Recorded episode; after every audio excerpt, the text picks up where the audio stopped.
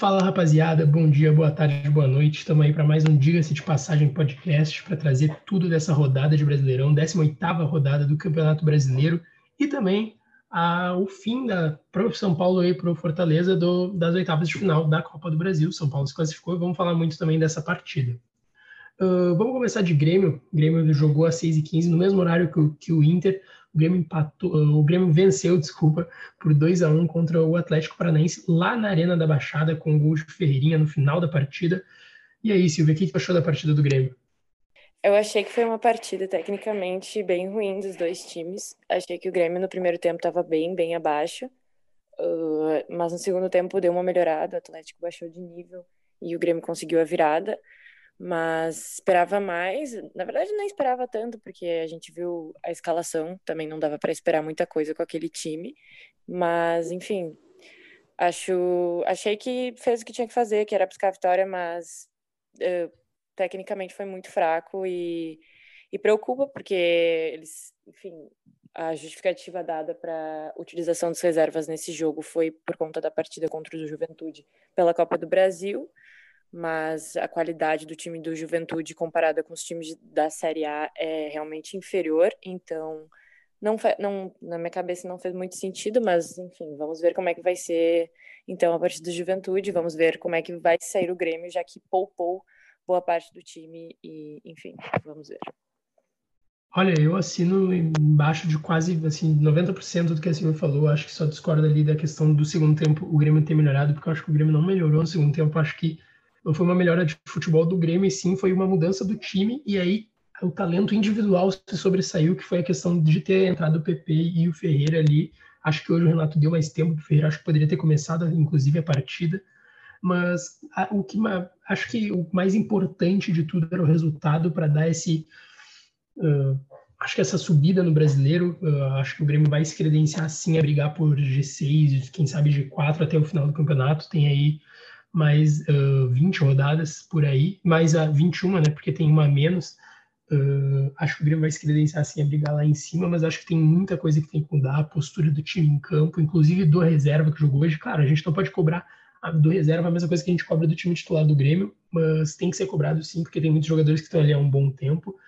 Uh, e na questão do planejamento é o que a gente vem falando desde, desde quando o Renato assumiu o Grêmio, inclusive, que tem, às vezes não tem necessidade nenhuma de tu colocar um time inteiro reserva e ele vai lá e coloca. E, cara, não, não é possível que não tenha ninguém lá dentro do clube que discorde, que chegue lá e fale, Renato, pelo amor de Deus, não, não é assim. E, inclusive, mesmo se o jogo fosse na quarta-feira, não faria sentido. O jogo é na quinta-feira. E o Grêmio jogou, com, tirando o Lucas Silva, foi quase todo mundo reserva. Acredito eu que agora o Lucas Silva não vai jogar na quinta, vai ser Uh, talvez jogue o. Não sei se o Matheus Henrique vai estar apto a jogar depois que, que contra o novo Covid-19, mas enfim. Uh, cara, eu acho um absurdo o planejamento do Grêmio. Eu acho que é um planejamento que não faz muito sentido na cabeça, do, pelo menos do torcedor, de quem está vendo de fora, de, de, comentarista, formador de opinião que seja. Uh, não faz muito sentido esse planejamento do Grêmio, mas acho importante a vitória de hoje. Acho importante, talvez, para mostrar, inclusive, para o Renato, uh, que o Ferreirinha está na frente de muitos jogadores ali. E tem outros ali que, mesmo no time reserva, no titular, no terceiro time, estiver jogando nos aspirantes, cara, não dá para jogar com o Tassiano, cara. Não dá para jogar com o Tassiano. Não é possível que isso não tenha sido visto até agora, cara. Não é possível. O que, que o Lucas Araújo, por que, que ele não pode deixar o, o Guri jogar, cara? É, o, Renato, o, trabalho do Renato é o que a gente vem dizendo há tanto tempo, todo mundo sabe que o trabalho do Renato nos últimos pelo menos dois anos só vem se sustentando por causa da base. Se não fosse a base, talvez os resultados seriam muito piores e o Grêmio talvez não, não, não tivesse o que brigar mais, entende? Uh, então, cara, eu acho que falta ele dar oportunidade para alguns meninos, não porque ele não bota, mas sim o tempo que ele espera para botar os meninos, entende? Que é algo que também é muito discutido, que o Renato demora para lançar os meninos da base. Ele lança, ele lançou vários meninos agora que vieram surgindo, mas ele demorou, esperou lesões, esperou expulsões, esperou desfalques para poder botar esses meninos, entende? E o Grêmio tem uma base de qualidade, aí todo mundo sabe disso, então, acho que falta isso, mas é, é importante a vitória, os três pontos, para dar uma subida e se credenciar nessa briga aí por, por G6 e, quem sabe, futuramente G4. Queria comentar uma coisa rapidamente, que a gente, o Lucas falando sobre essa questão da base, enfim. Muito se fala guris da base, guris da base, mas a gente vê o PP, o PP realmente só começou a ganhar mais oportunidade. Uh, claro, ano passado ele já ganhava, enfim, pegava o ritmo, mas esse ano tem sido o ano do PP por conta da saída do Everton, mas uh, o PP também não é um guri já mais, ele já tem 24 anos, então uh, acredito que seja um exemplo claro da demora do Renato ter colocado, claro, o PP já estava no elenco, mas também demorou a ganhar a chance dele, a titularidade, e já 24 anos já é, já é uma coisa, né? Então a gente tem um exemplo claro aí, é o que o Lucas disse. Eu até nem vou me estender muito durante o, durante o jogo, mas porque eu acho que foi um jogo, como a Silvia falou no início, muito fraco tecnicamente, tanto do, da parte do Grêmio quanto da parte do Atlético Paranaense. O Atlético está numa situação bastante delicada aí nesse Campeonato Brasileiro.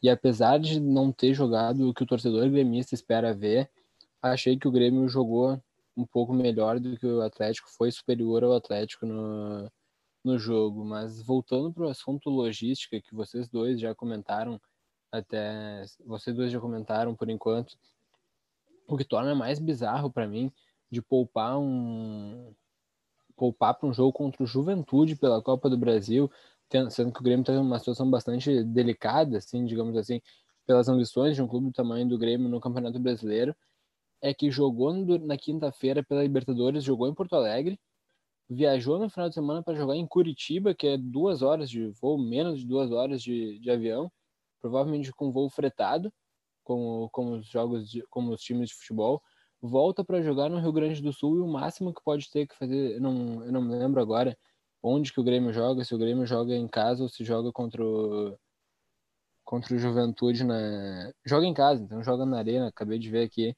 joga na arena, eu acho que isso torna mais absurdo ainda poupar por umas viagens tão curtas e com com os adversários que têm uma qualidade técnica que não, não são nada muito discrepante. A gente sabe que o jogo do Grêmio contra o América de Cali foi um jogo bastante disputado, mas o Grêmio já entrou com um sangue doce. Claro que tem um desgaste, mas teve um desgaste diferente por já estar classificado. Aí tem uma viagem curtíssima para Curitiba contra o Atlético Paranaense e agora joga mais uma vez em casa, então acho que tá, tá muito mal explicada essa essa mentalidade do Grêmio para a disputa das competições nesse ano de 2020. Acho que é legal a gente comentar também sobre o lance, o pênalti não marcado no jogo do Grêmio, né? Que mais uma vez uma arbitragem polêmica. É, o jogador do Grêmio, se não me engano, não lembro, não me lembro quem realmente era, mas o zagueiro Pedro Henrique do Atlético acaba tocando com a... era o PP, né? O zagueiro Pedro Henrique acaba tocando com a mão, a bola vai para escanteio e como o Lucas até me confirmou fora do ar, e me disse que o árbitro nem acabou chamando o VAR, né? Então, o árbitro, o árbitro acabou escutando o VAR, mas acabou não indo para a tela do VAR. Então, é um lance bem polêmico, a, a mão dele está estendida, ele acaba correndo risco e toca a bola na mão. Então, para mim, seria pênalti. Não sei o que tu achou do lance, Lucas. Cara, eu achei pênalti. Depois a gente vai falar até do lance do Inter, como eu também achei o do Moledo, mas ainda achei um pouco. Achei dois. Acho que esses lances de mão na área. Uh, cara, eu acho que 90% talvez sejam discutíveis. Eu acho que esse é um dos que não é discutível. Eu acho que o do Moledo ainda dá para se discutir, a gente vai falar mais além, mas acho que esse é um lance indiscutível, cara. Tipo, ele muda a trajetória da bola, o PP vai, vai contornar ele para pegar a bola e tentar sair cara a cara com o goleiro. Quando a bola pega na mão, ela vai direto para escanteio, entende? Uh, e o que mais me surpreende é justamente a utilização do VAR, que é, uh, pelo visto, o VAR chamou ele, e quando chama, ele tá falando com o VAR e o VAR não confirma nada, não, não diz para ele olhar, ou ele simplesmente não quer olhar, porque também tem isso, né? O árbitro não é obrigado a olhar o VAR, o VAR só vai alertar. Olha, acho que tu pode, acho que tem um lance aqui se tu quiser olhar. E aí ele pode ou continuar com a, com a decisão dele de campo, que no caso dele foi escanteio, ou ir olhar o VAR. No caso, ele não quis nem ir olhar o VAR, entende?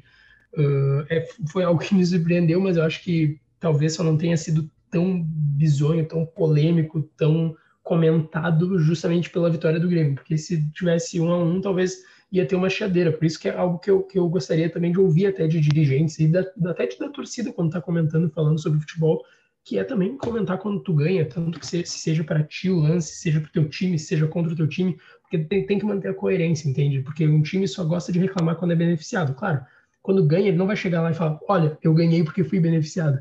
Mas se um jornalista, por exemplo, perguntar, eu acho que pô, cabe a tua coerência e tu falar, pô, de fato o outro clube foi prejudicado. Porque é só assim que a arbitragem brasileira tem alguma chance ainda sequer de melhorar, além da profissionalização, etc, etc, que é papo para outra hora, mas Uh, resumindo, achei, achei um pênalti bem, bem escancarado, assim, não ter, não ter sido marcado.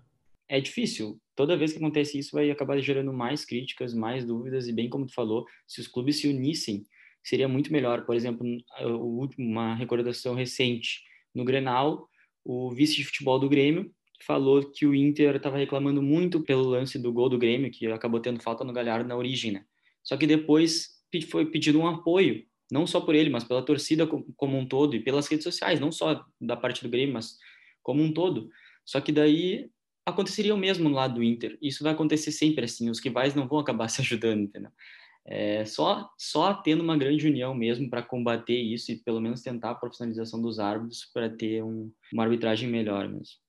E passando para o outro jogo da dupla Grenal, passando para o jogo do Inter, que empatou hoje na, também às 6h15 no Beira-Rio contra o Flamengo continua sendo líder do, do Campeonato Brasileiro, mas e deixou escapar essa vitória. E aí, Elis, o que, que tu achou dessa partida do Inter hoje?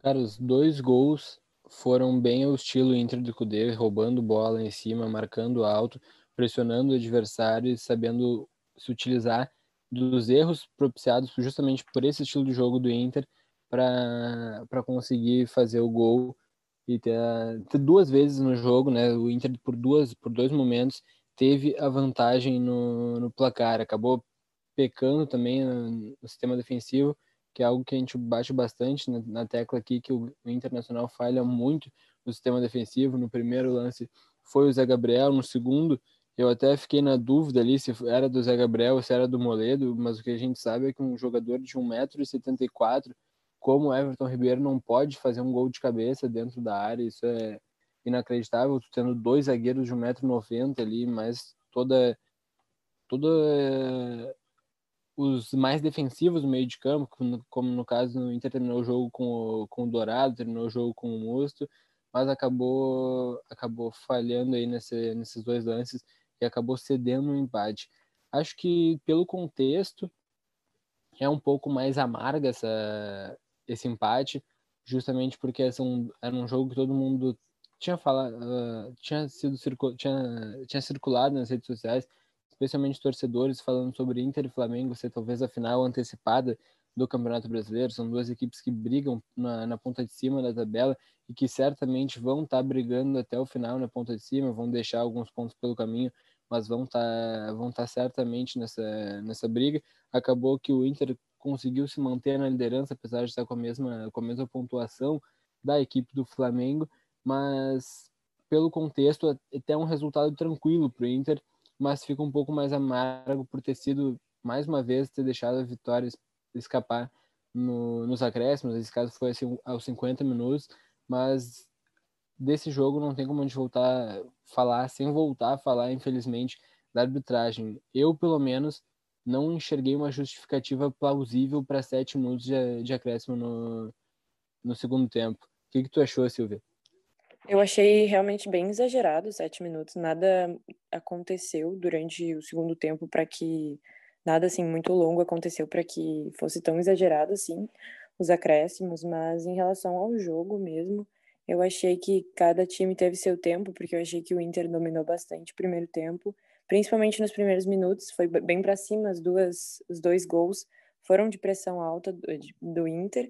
Então, Acho que o segundo tempo o Flamengo foi atrás muito, pressionava o Inter, o Inter tentava uh, nos contra-ataques, enfim, mas acredito que, de certa forma, não sei se justo seria, mas acredito que, como bastante gente falou, foi um dos melhores jogos do, jogos do Brasileirão até aqui, e concordo, foi um jogo muito qualificado das duas equipes. Uh, a gente sabe da qualidade dos dois técnicos, então acho que para o futebol que elas que as duas equipes apresentaram, acredito que o resultado tenha sido o melhor, assim, digamos. Mas, enfim, acho que do mais é isso. É, eu, eu acho que só daí meio que discordando ali do Ellis, eu acho que teve sim a falha do, no bote do Zé Gabriel naquele gol do Pedro, mas eu acho que teve muito mais falha do Lindoso e do Edenilson, mas ainda assim do Lindoso, que é esse cara de chegar junto da, na marcação porque ele vai, ele vai tentar fechar essa marcação lá em cima na pressão alta do Inter, mas eu acho que talvez não fosse ele o mais adequado para estar tá fazendo essa pressão alta no Inter. Então, quando o Pedro consegue se desencilhar da marcação do Zé Gabriel, que todo mundo sabe, a gente até comentou aqui, não é um exímio marcador, como o Moledo, por exemplo, uh, fica um buraco na defesa do Inter, onde ou o Moledo sai e dá a opção do passe para o Pedro, ou ele fica e acontece o que aconteceu, que foi a finalização do Pedro. Mas falando em, em si do jogo, consegui acompanhar um pouco da partida, vendo ali entre Inter e Grêmio, que foi na mesma hora. Uh, cara, eu acho que tem umas. Acho que o Inter, é, como eu já falei milhões de vezes aqui, que nem o, os guris gostam de brincar de chover no melhado, é que o Kudê tira leite de pedra nesse time, não tem como, mas que o Inter depois daquela turbulência que teve daquele jogo do Goiás com um a mais, aí teve o Grenal, etc, etc. Depois daquela turbulência, acho que o Inter melhorou bastante o seu futebol. Uh, acho que principalmente no primeiro tempo o Inter jogou melhor que o Flamengo. Talvez 2 a 1 tenha sido até um pouco injusto ter tomado aquele gol ali, apesar de ter sido uma falha mais individual. Uh, mas eu, e aí o segundo tempo acho que mudou totalmente. Eu acho que por isso que eu acredito que o empate tenha sido justo, porque uh, só mostrando aqui em estatísticas e em números o, como o segundo tempo acabou destoando do, do primeiro. No segundo tempo, o Inter teve só duas finalizações, nenhuma a gol, e o Flamengo teve 12 finalizações. Uh, e isso muito também se dá muito pelo, pelo trabalho ali do, da volante, do, da transição do meio campo para o ataque, transição rápida. Teve mais de um lance onde o, o, Gerson tentou deixar o Pedro ali sozinho, teve um que ele vira um, um voleio, ele quase faz um golaço, mas Uh, e também, já falando do Flamengo, era questão de tempo para o Flamengo crescer do jeito que vem crescendo, no, tanto no Campeonato Brasileiro quanto na Libertadores, uh, por mais que tivesse trocado o técnico e, uma, e, a forma em si de jogar, pelo jogo de posição que usa o Domenech, eu acho que era questão de tempo para o Flamengo encaixar, entender o que o Domenech quer.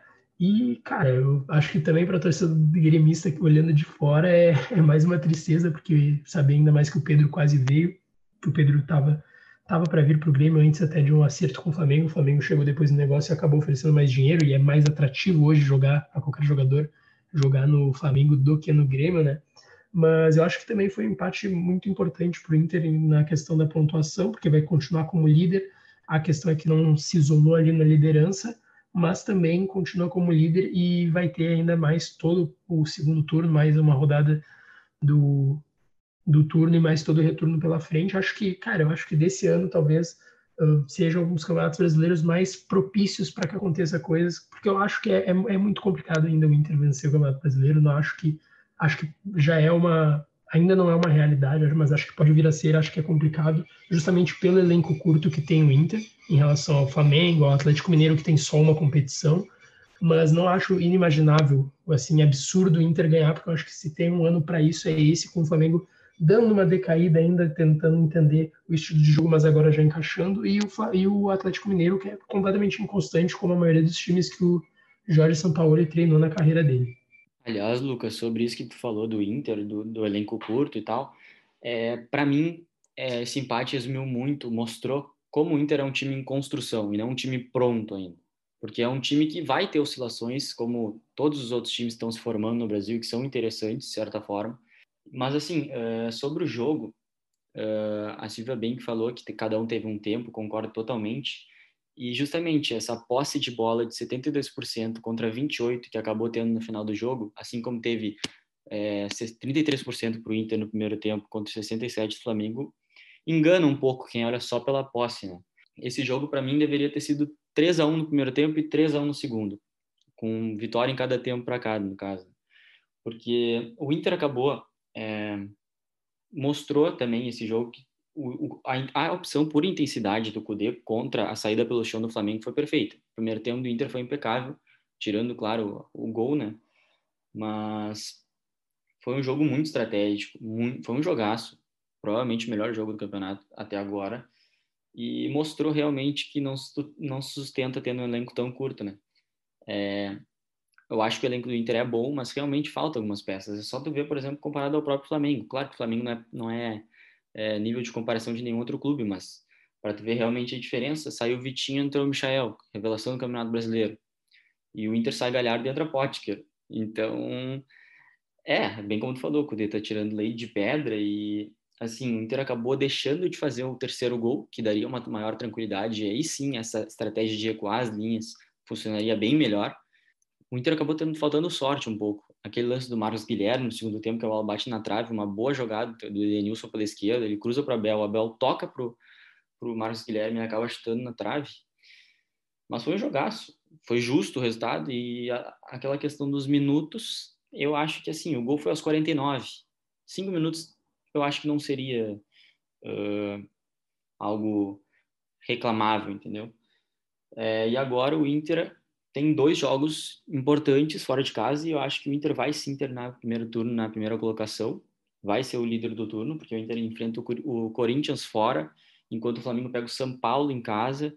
É, eu acho que dá sim para o Inter conseguir essa vitória. O jogo do Flamengo não vai ser tão fácil, até pelo, pelo, pela postura de jogo do Diniz, que agora acabou de vir de uma vitória contra o Fortaleza, né? Vai animar mais ainda o clube.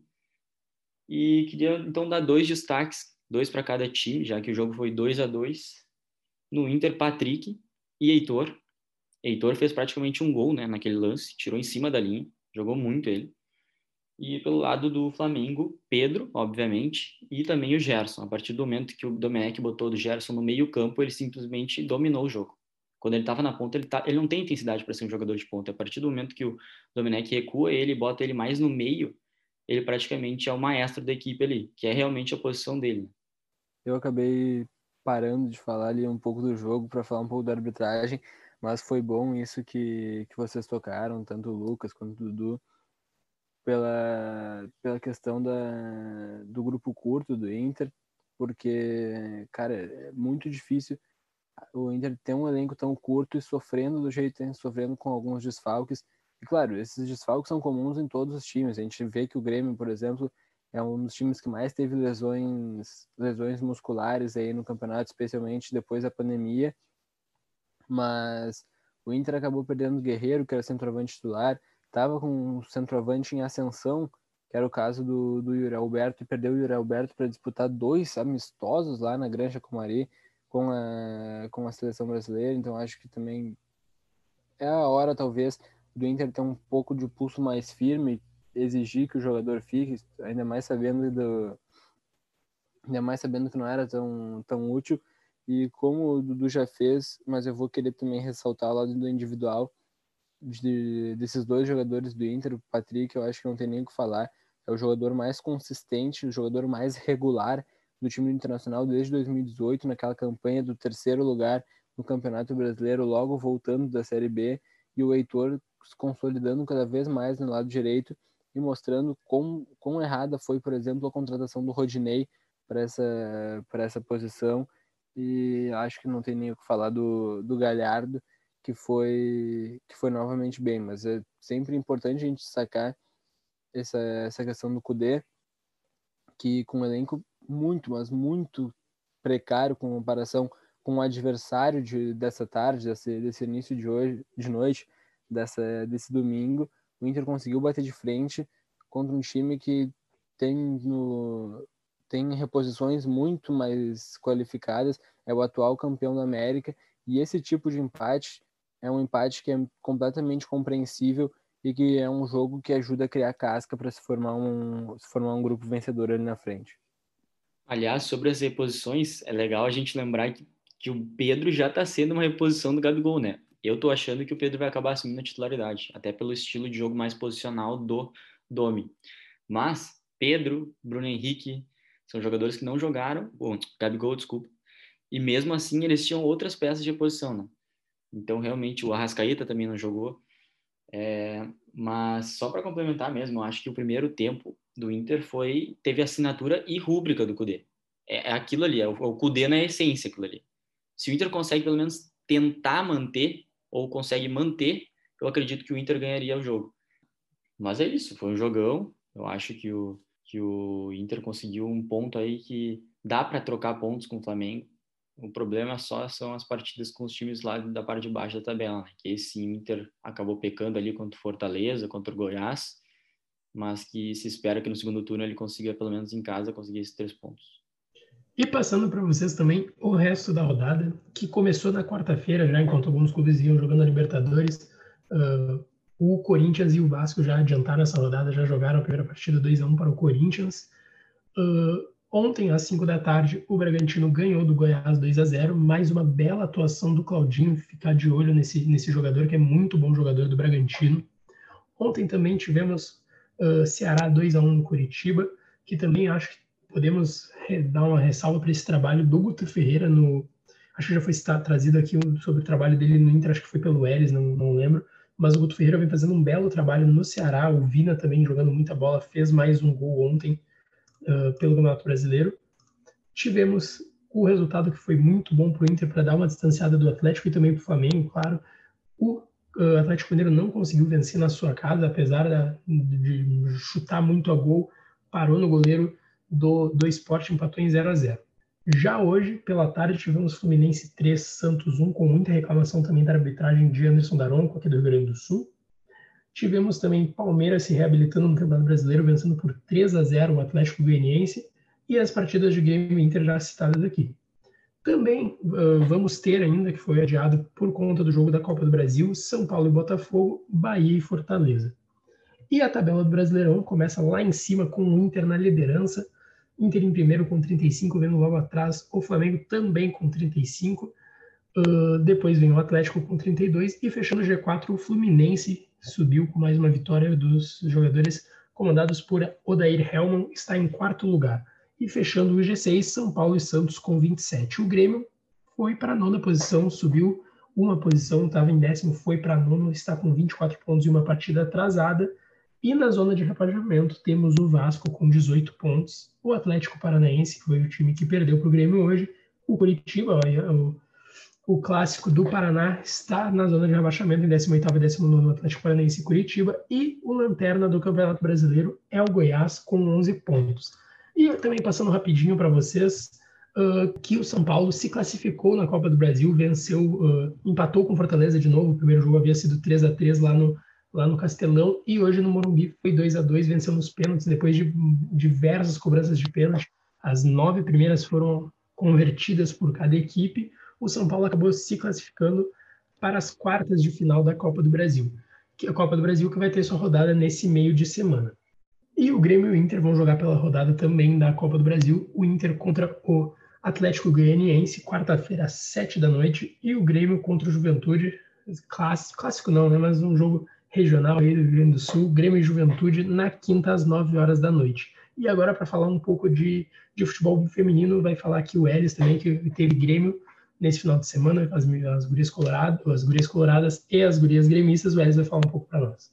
Uh, vale destacar aqui, eu acho que um marco histórico do futebol feminino gaúcho, né, que pela primeira vez na arena o, a equipe do Grêmio mandou uma partida nessa que é uma partida tão especial, né, por ser uma partida de, de, de oitavas de final, por ser uma partida de quartas de final do Brasileirão A1, o Grêmio que chegou no, na Série A1 do Campeonato Brasileiro desse ano, como sendo muitas vezes cogitado como uma das equipes que ia brigar para não cair, acabou fazendo uma, uma campanha de se classificar para a fase de mata-matas, acabou dando azar, né, de enfrentar justamente a equipe do Corinthians, atual campeão da América, na, justamente no primeiro mata-mata, mas hoje as gurias gremistas fizeram, fizeram história aí nessa, nesse jogo, apesar da derrota por 3 a 0 ainda tem o jogo de volta lá, na, lá em São Paulo, que vai ser na Neoquímica Arena, já que essas, essa fase de mata-mata está tendo como palco os grandes estádios do, do futebol brasileiro,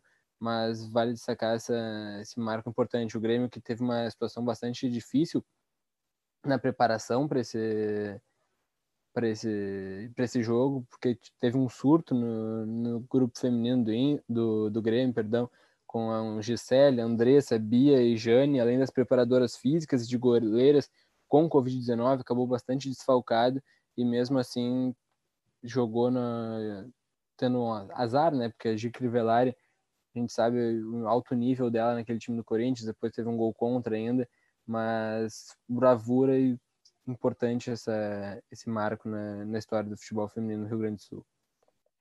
Assino embaixo de tudo que o Eris falou. É muito legal a gente ver as gurias tendo, tendo essas oportunidades. E eu fiquei bem surpresa com o primeiro tempo ali das, das gurias gremistas. Achei que até elas começaram bem a partida, marcaram bem, até uh, criaram um pouco de dificuldade para a equipe do Corinthians criar as jogadas, infiltração, enfim mas depois a gente viu que foi diferente, o Corinthians acabou dominando boa parte da partida e enfim, a gente sabe da diferença uh, técnica dos dois times, mas co como eles falou do surto de Covid que teve, foi bem complicado, porque foram 10 testes positivos no, enfim, departamento feminino de futebol do Grêmio, então realmente foi um problemão, porque era uma partida, é, foi uma partida mega importante, então agora, enfim, vai ficar tudo tudo para o outro jogo, a gente sabe que não tem gol qualificado nessa fase, mas uh, enfim, a gente torce para que seja mais um bom jogo dos, das duas equipes. E aliás, sobre futebol feminino e gurias coloradas, que até o Lucas citou, teremos dose dupla de Inter na quarta-feira, né? O jogo do Inter contra o Havaí, na Rede Sacada, às 17 horas. Logo depois, às 19 tem o, a Copa do Brasil. E aí a volta é no Beira-Rio no, no, dia 1 do 11, enquanto o Grêmio joga na Neoquímica, dia 2 do 11. E o Diga-se de Passagem vai acabando por aqui, galera. Vamos lá, sigam no Spotify, sigam também no Instagram, onde a gente bota tudo quando sai. E também nos sigam nas nossas redes sociais, arroba Lucas Y Dias, arroba Eduardo M. Chaves, underline, arroba Silvia E. Macedo e arroba Elise R. Neto, viu? Tamo junto até meio de semana que vem com mais um Digas de Passagem. Valeu, gurizada. Valeu, galera. Tamo junto. Feito, gurizada. Valeu, galera.